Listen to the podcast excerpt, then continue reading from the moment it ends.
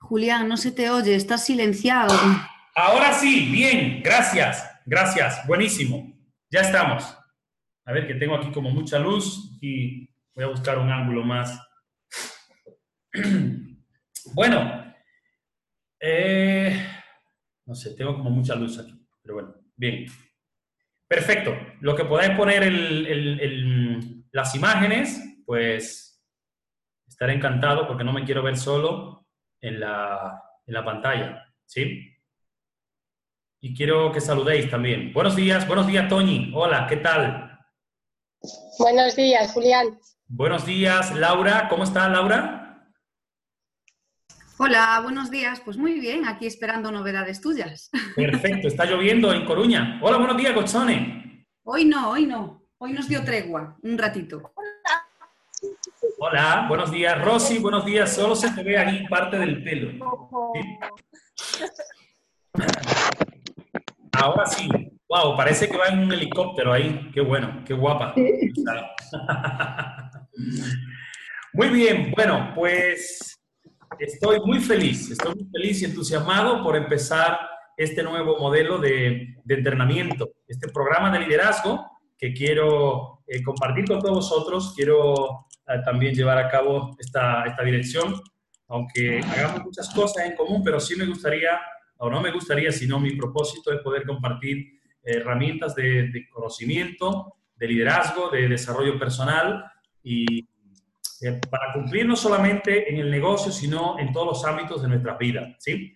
Eh, como la mayoría sabéis, yo pues llevo más de siete años en el marketing multinivel, pero llevo bastante tiempo formándome en el mundo de los negocios. He trabajado en ventas durante, um, a, a partir de mis 18 años, he estado trabajando en el mundo de las ventas, eh, he recibido entrenamientos muy poderosos, de lo cual he ido creando mi propio patrón de, de conocimiento y de, entrenamiento propio, ¿sí? Y a lo largo, pues, de estos siete años, pues, también he tenido la oportunidad de formarme con, con mentores muy, muy interesantes, muy, muy poderosos en industria del desarrollo personal, el liderazgo, la libertad financiera y todo. Eh, este fin de semana bueno, no este fin de semana, me acuerdo, la semana completa. Uy, eh, un programa que llevaba más de cinco años desarrollar. Bueno, si alguien tiene el micro, eh, Juan, Juan, por favor, vamos a ponerle en silencio. Y lo, ok, perfecto, gracias. Sí. Bien, este fin de semana estuve eh, cumpliendo uno de mis grandes sueños, era de seguir creciendo. Uh, cuando hice Mente Millonaria en el 2012, me di cuenta que había un mundo por explorar, un mundo muy grande, y decidí pues comprometerme con ello, ¿no? Ah, el año 2016 me hice instructor en Far Working, es una dinámica para desarrollar herramientas de, para trabajar nuestros comportamientos, nuestro modo de pensar, nuestro modo de, actuar, ¿ok?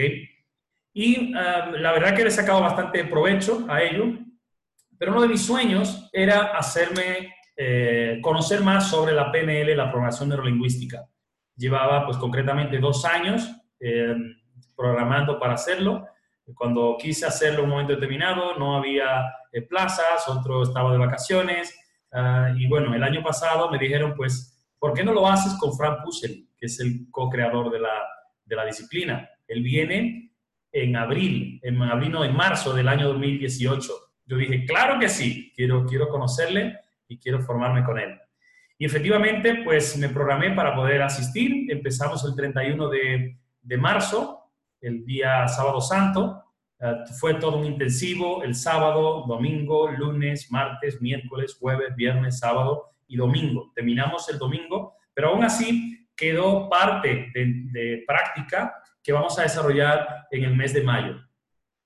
¿Qué es la PNL? ¿Qué es la programación neurolingüística? Hay muchas, muchas definiciones sobre el tema de la programación neurolingüística. ¿Qué es y cuáles son los fundamentos que dirigen la programación neurolingüística? Ah, para la mayoría, yo sé que, es un concepto o una disciplina totalmente nueva, pero yo creo, o no creo, estoy, tengo la certeza de que es el manual de operaciones para nuestra mente y con las relaciones, con el mundo que nos rodea, cómo nosotros percibimos el mundo. ¿sí? La programación neurolingüística eh, habla de tres cosas en una sola palabra, programación.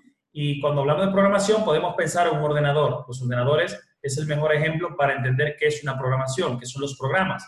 Los programas son pues pequeños archivos que vamos colocando en un sitio, ¿sí? Eso es un programa. Eh, por ejemplo, eh, si tú tienes una experiencia o un pensamiento o, escuchaste algo en función de cómo percibes el mundo, pues tú lo conviertes en un pequeño archivo y lo guardas en tu mente. Y eso sería un programa que tú vas eh, guardando allí, ¿ok? Eh, ¿Por qué hablan de programación neurolingüística? Pues la neurolingüística, hablamos de neuro porque usamos los sistemas representacional, ¿no?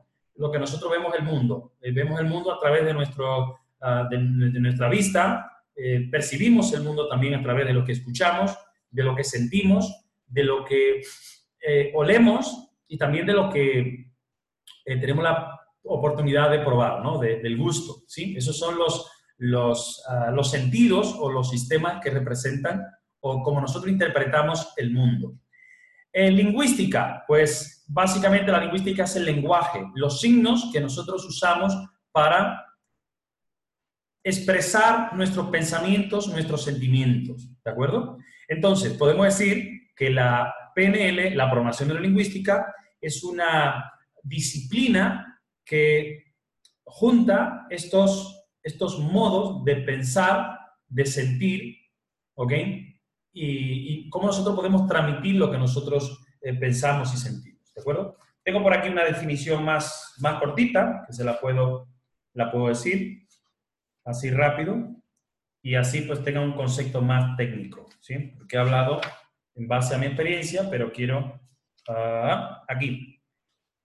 Dice, la PNL nos permite comprender cómo configuramos nuestros pensamientos, emociones y formas de comunicarnos, explorando cómo es más fácil hacer cambios, ¿sí?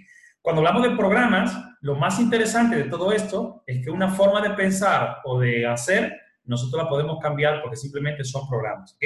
Programación, porque estamos programados por nuestros recuerdos, creencias, patrones de aprendizajes y podemos reprogramarnos para desactivar programas limitantes. Nosotros estamos eh, programados de una forma en base a nuestras creencias, en base a nuestros recuerdos y a nuestros aprendizajes. Y lo más interesante de todo esto es que podemos deprogramar un comportamiento aprendido. Es lo más interesante de la programación neurolingüística. Neuro, porque el cerebro genera redes neurológicas donde se alojan representaciones de lo percibido, mapas de la realidad diferentes para cada uno. Y esas redes se pueden cambiar, ¿sí? Todos nosotros eh, venimos con un mundo, tenemos, ah, tenemos una, serie de pensamientos y de, y de, Somos un mapa, somos un, un, mundo totalmente distinto y cada uno dentro de nuestra cabeza tiene una serie de programas y pensamientos totalmente distintos a las personas que están, que tenemos enfrente o al lado, ¿no? Y lo más interesante de todo esto es que en ese mundo, que es el mundo nuestro, el mundo interior, estamos solos. Y jamás, nunca nadie va a entrar y va a explorar nuestro mundo. Es como que tú vives en una isla llena de, riqueza, pero solo la conoces tú. ¿Sí? Eso es lo más bonito. Solo tú tienes la oportunidad de estar dentro de ese mundo, dentro de ese mapa, dentro de esa isla que es tuya. Nadie nunca jamás podrá entrar a esa isla que es tuya personal. Pero sí, nosotros podemos expresar nuestros pensamientos, nuestros sentimientos a otras personas a través de símbolos que se convierten en mensajes o en lenguaje verbal o no verbal. Es como nosotros interactuamos con el mundo, ¿sí? Y de eso es que básicamente quiero eh, hablar hoy. Lingüística, porque el lenguaje estructurado estructura nuestro proceso de pensamiento sostiene nuestra conducta y disposición ante la vida y podemos cultivar un lenguaje nuevo, ¿ok? Nosotros, pues eso, eh, expresamos lo que sentimos y eh, representamos el mundo a través de esos pensamientos. Bien, ¿alguna pregunta hasta aquí? Quiero preguntas, ¿eh? Quiero interactuar con el mundo, porque quiero saber lo que hay dentro de cada mapa, dentro de cada isla, quiero saber cómo es y es lo bonito, ¿no? Eh, ¿Te imaginas que vives una isla, en una isla tuya y que nadie te va a visitar nunca jamás, pero tú de vez en cuando abres los ojos y dices, ¿qué hay del otro lado de la isla a la cual no puedo entrar? Y esa es la mente de la otra persona que tiene enfrente. Es algo bonito, ¿no? lo más bonito es que nunca nadie jamás podrá saber lo que hay dentro. Bien, la, la, programación lingüística se define como una técnica de gestionar y cambiar los estados, comportamientos, para tener siempre más opciones. Es la ventaja. Es una técnica para cambiar un estado y comportamientos. Yo elijo en qué estado me siento. Yo elijo eh, cómo, cómo reaccionar a cualquier situación que se me presenta. Yo elijo ese comportamiento y eso es lo más bonito. Parece que no. Siempre hemos estado programados para creer que los demás controlan nuestra mente y nos hacen enfadar, nos hacen sentir de una manera, nos hacen sentir ridículos o nos hacen sentir avergonzados o nos hacen sentir exitosos. No, jamás. Nosotros elegimos el estado. Y eso es lo más bonito porque tenemos el control de poder hacerlo. Lo que pasa es que no sabemos todavía cómo se, cómo se hace y estamos siempre aprendiendo. Pero una de las partes más importantes y más bonitas de todo este tema es que vamos a ir controlando esos estados y eligiendo nuestro comportamiento. ¿De acuerdo? Bien, eh, historia de la, de la PNL. La, esta disciplina empieza en los Estados Unidos en los años 71, 72, por allí, cuando un veterano de guerra llamado Frank Pusely, eh, en la guerra de Vietnam en el, 70 y, en el 67, él era médico de, del, y fue como, fue a la guerra, bueno, escucho como algo lejos por ahí, creo que es mi móvil. Bien. Él era médico y, y bueno, estuvo en la guerra, estuvo en la, en la jungla durante un año completo. Vivió una experiencia de convertirse de una persona, en principio, culta, intelectual y, y, lo que nosotros llamamos un ciudadano normal, un humano, a convertirse en un animal. ¿Sí?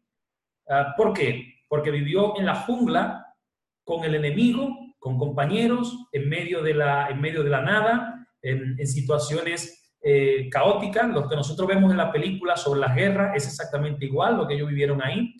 Y cuando él volvió, un año después, después de haber vivido ese, ese trauma tan grande de, de estar, por ejemplo, desayunando con un compañero y, y, al, y, en una hora tener que recoger los, los, pedazos de su compañero y ponerlo en una bolsa eh, porque, porque una bomba lo, lo, lo, uh, lo partió en todo, en, todo ¿no?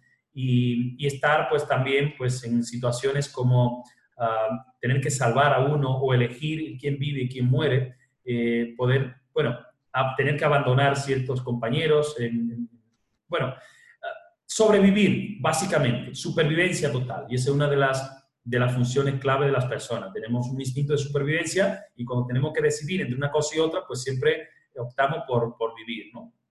Él vivió un trauma bastante importante durante todo un año. Cuando él volvió, cuando regresó de la guerra, eh, estaba roto por dentro. Ya podéis imaginar, yo sé que conocéis ciertas personas que por cualquier situación eh, tienen comportamientos, tienen, uh, están en situaciones bastante complejas de su vida y es porque vivieron una situación que no han sido capaz de, recomponerse, se sienten rotos por dentro.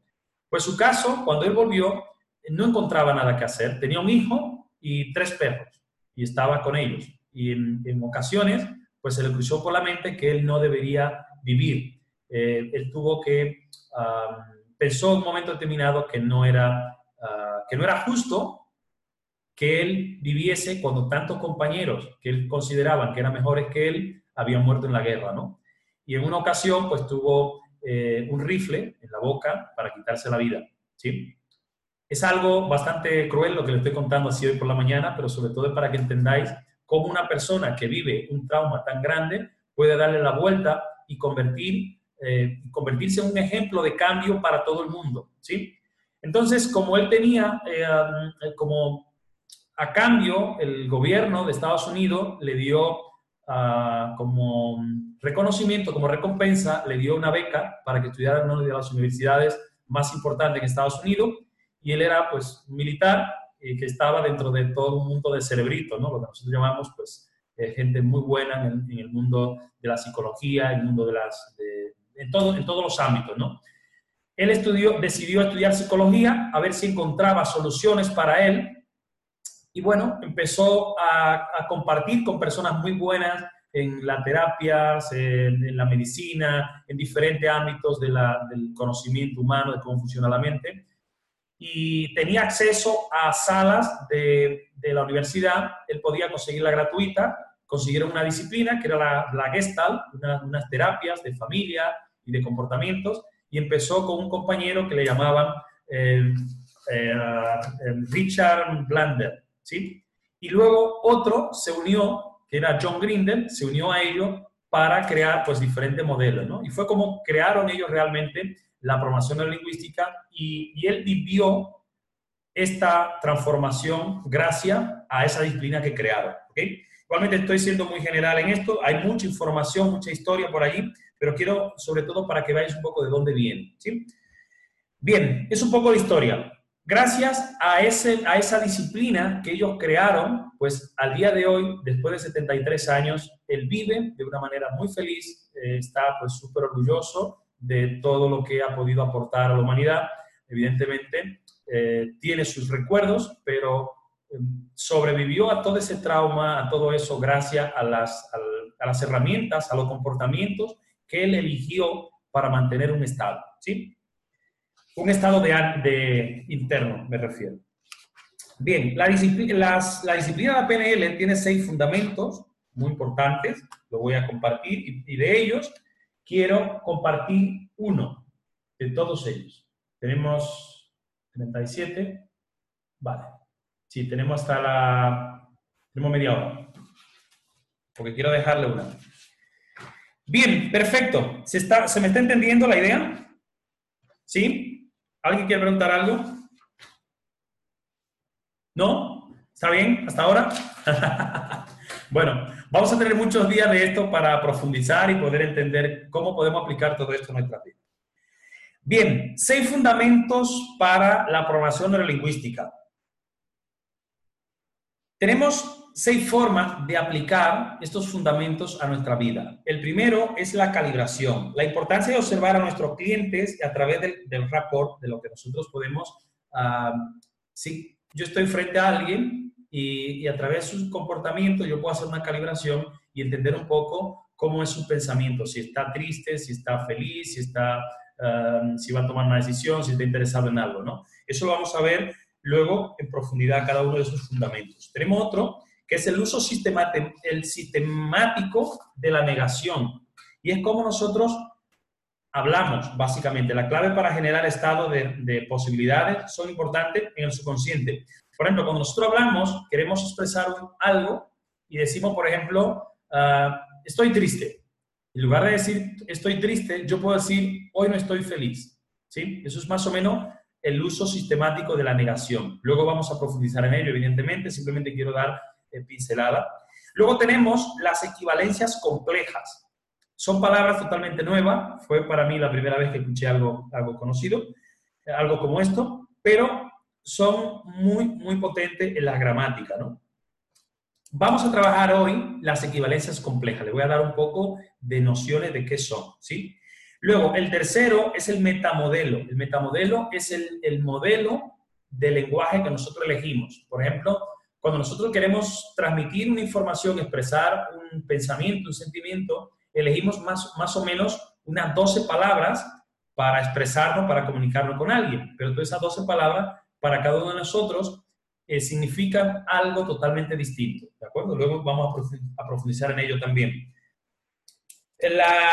los sistemas representacionales también lo vamos a ver. Vamos a ver también la nueve clave de sabiduría sobre el comportamiento. Son eh, el, metamodelo, ellos lo que hicieron fue estudiar a 50 personas de las más exitosas y estuvieron valorando o analizando su comportamiento durante bastante tiempo y querían saber cómo ellos expresaban, cómo era su manera de, comportarse día a día. ¿no?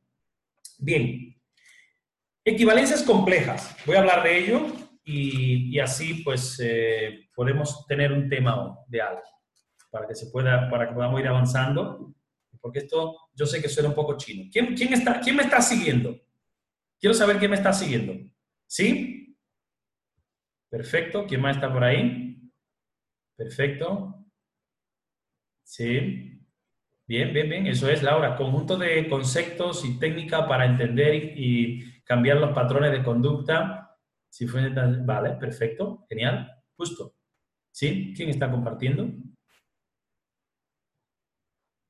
A ver, ¿quién está compartiendo pantalla?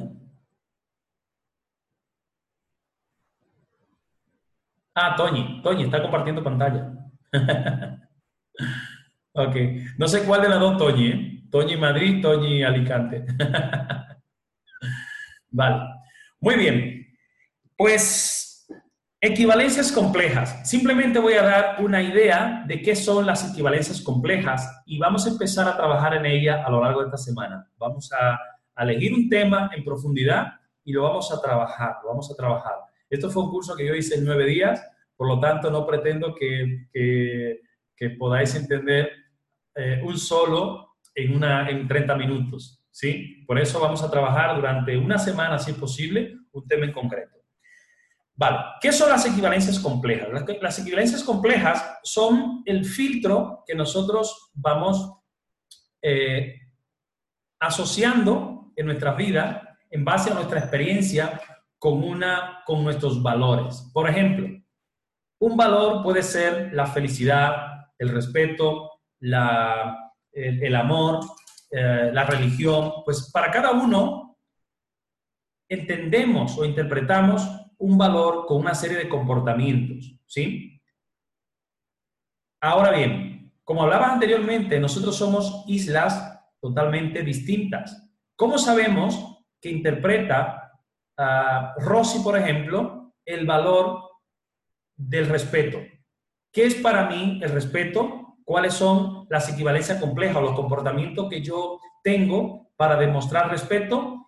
Y cuáles son las equivalencias complejas o los comportamientos que yo exijo para que alguien me respete.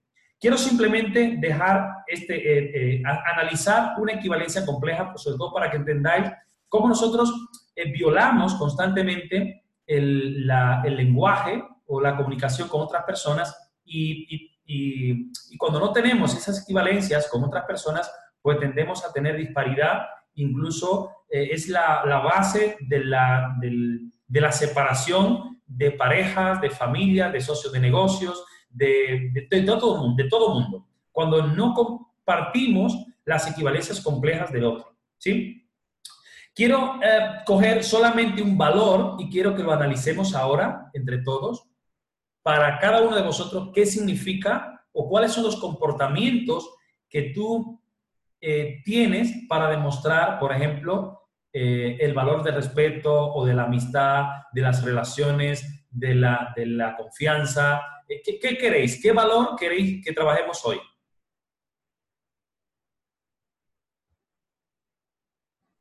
¿Aló? ¿Hay alguien ahí?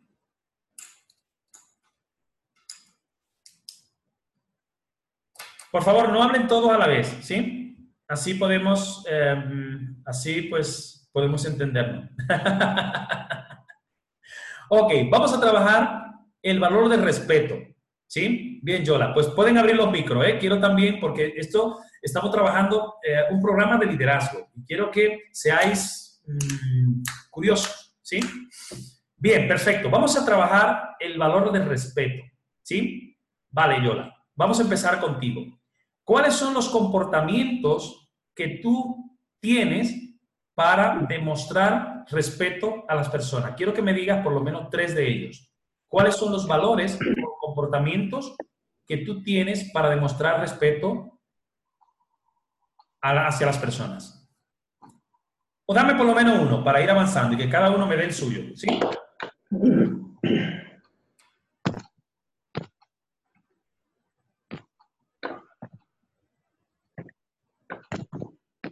Sonreír, perfecto, ¿sí? Para Javier, por ejemplo, él puede, una de sus equivalencias complejas o comportamientos que él tiene para demostrar respeto por la persona es sonreír.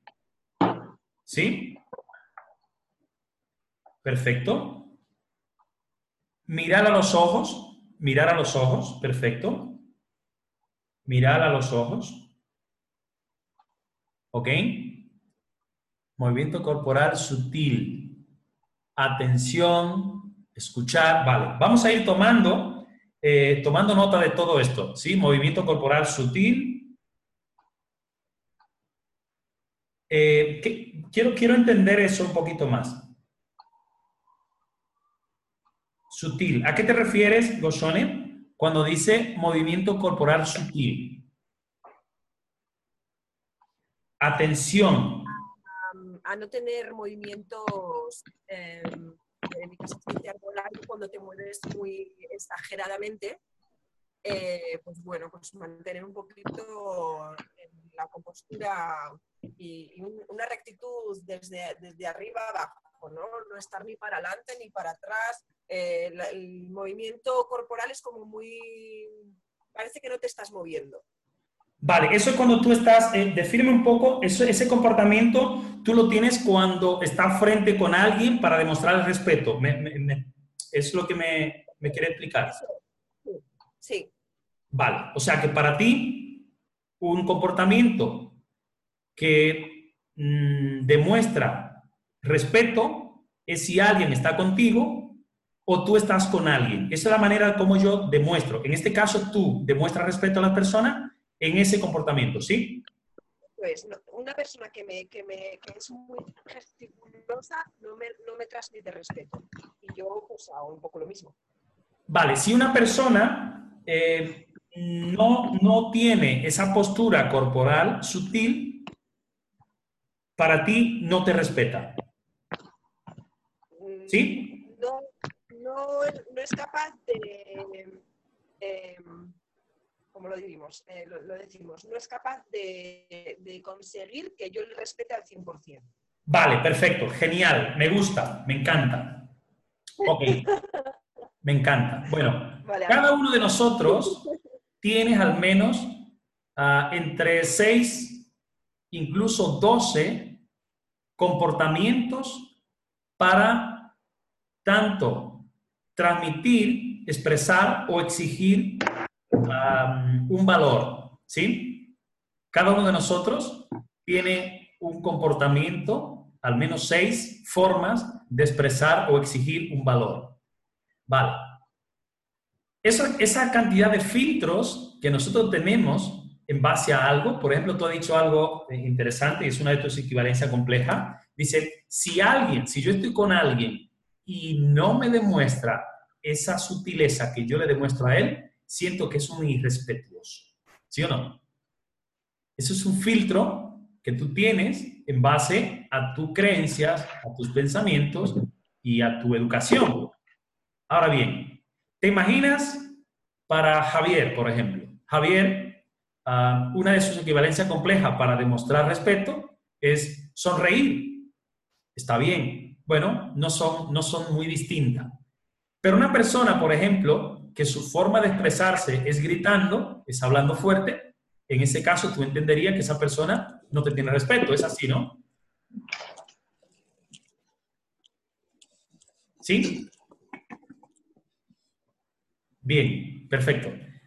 No sé si se está dando cuenta de lo que, de, lo que, estamos, de lo que estamos ahora mismo tratando, ¿sí? De, de la magnitud de la situación que estamos tratando cuando hablamos con otras personas, ¿sí? ¿Sí? ¿Alguien me, quiere interpretar un poco? Ya, veis varios eh, comportamientos que nosotros tenemos para ah, expresar simplemente un valor, ¿sí? Estar atento, sonreír, dejar espacio a la persona, mirar a los ojos. Vale, perfecto. Eso lo vamos a ver también en, otro, en los sistemas representacionales. Si alguien no te mira a los ojos, Javier, en este caso, tú entenderías que no te respeta.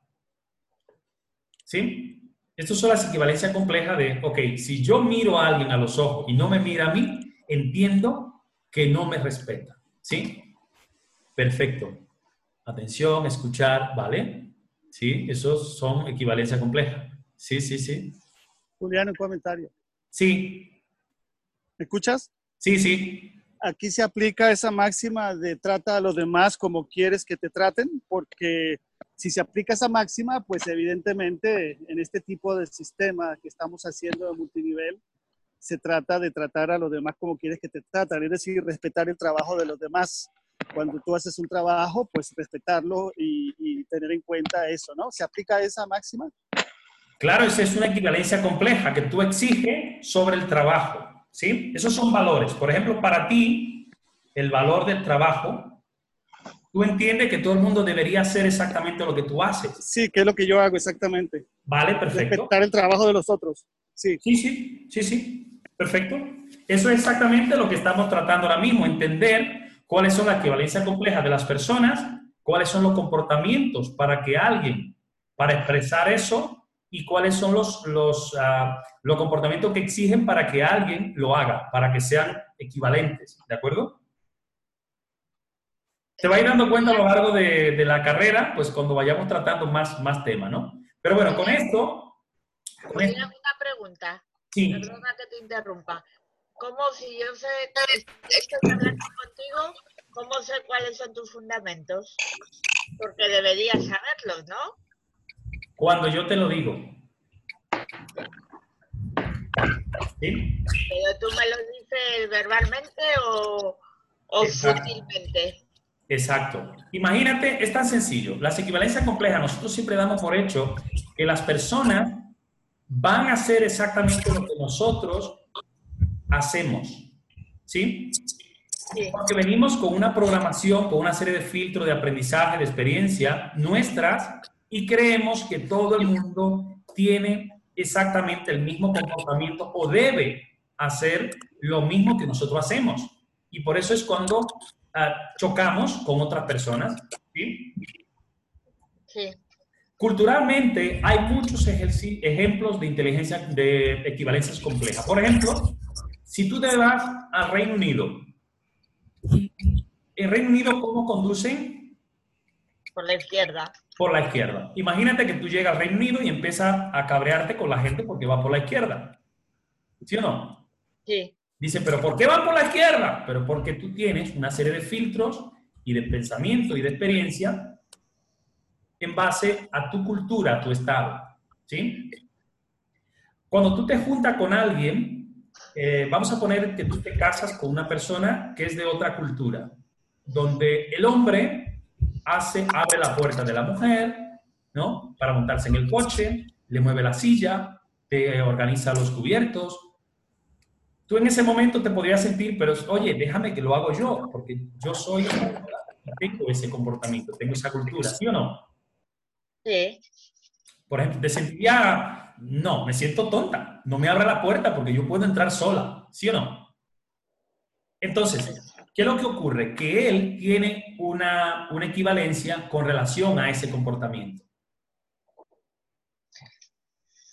Cuando nosotros entramos en un negocio y asumimos que las personas van a hacer lo que nosotros creemos que van a hacer, es porque solamente estamos mirando hacia nuestro espejo estamos juzgando sus valores y su comportamiento en base a nuestra experiencia personal, que son totalmente distintas. ¿sí? Esto es un tema para, para largo, para mucho tiempo, simplemente que dejarlo abierto. ¿sí? Lo que sí voy a poner de tarea para cada uno es que busquéis cuáles son las, las equivalencias complejas para vuestros valores a lo largo del día. Y así podamos entender cómo es la otra persona. ¿Quién cree que este tema es interesante? Yo. ¿A quién le ha despertado curiosidad por conocer un poco más el territorio o la isla? A, a mí también. ¿Sí? A Juan, sí. Bien. perfecto, perfecto. Gracias. Bueno, tenemos hasta las 11 porque tenemos que ir a trabajar, ¿sí? Um, le voy a pasar un material sobre el tema, voy a sacar unas copias y lo voy a pasar por el grupo, por el grupo de, que tenemos, Ah, si alguien no está en el grupo de liderazgo y quiere entrar, que me, que me diga que sí. Creamos un grupo y vamos ampliando en función de, de, las, de la gente que quiere estar. Es un grupo totalmente libre. Es un grupo quiero mantenerlo lo más funcional posible, que no enviemos muchos mensajes por allí, ¿sí? Vale, vale, Javier. La idea es buscar una inteligencia, una equivalencia compleja. Banda, estoy con la inteligencia ahí. una equivalencia compleja que tú tienes para expresar ese valor y tres, para recibir ese valor. ¿Sí? Por ejemplo, el valor del respeto. ¿Cuáles son? La equivalencia compleja que tú tienes para demostrar valor a esa persona, un comportamiento, ¿sí? Y tres comportamientos que tú quieres que las demás personas ah, hagan contigo para demostrarte respeto, ¿sí?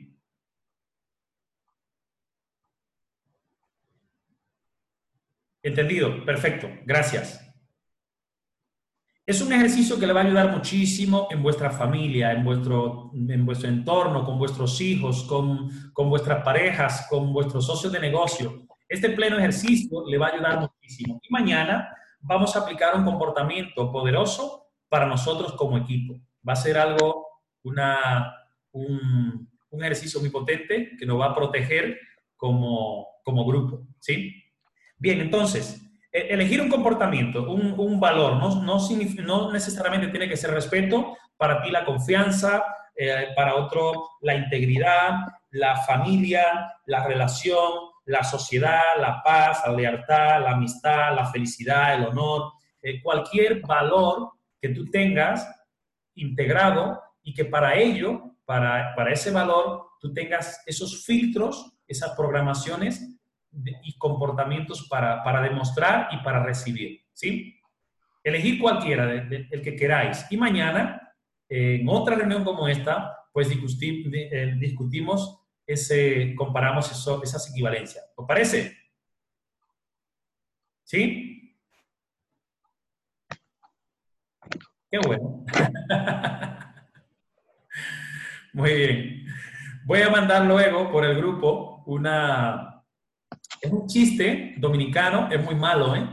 Pero sí, es de una pareja, un, un chico que quiere casarse y, y se junta con un amigo y el amigo le dice, no te cases, por favor, mira, cuando tú conoces una chica, pues todo es color de rosa, pero luego termina en una, eh, es, un, es como un desastre, ¿no? Te vuelve loco con todos sus, sus comportamientos y los tuyos.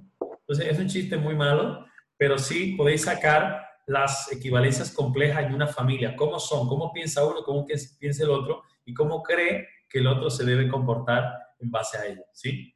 Así que nada, pues espero que le haya sido de, ayuda o al menos de, despertar esa parte de conciencia que tenemos ahí y mañana uh, seguimos avanzando. Voy a, sacar, voy a sacar una copia al manual y lo voy a pasar por el grupo para que lo leáis y podamos discutirlo mañana y, aportar eh, valor. ¿De acuerdo? Así que muchísimas gracias y le mando un abrazo enorme. Hasta la próxima. Adiós, Julián.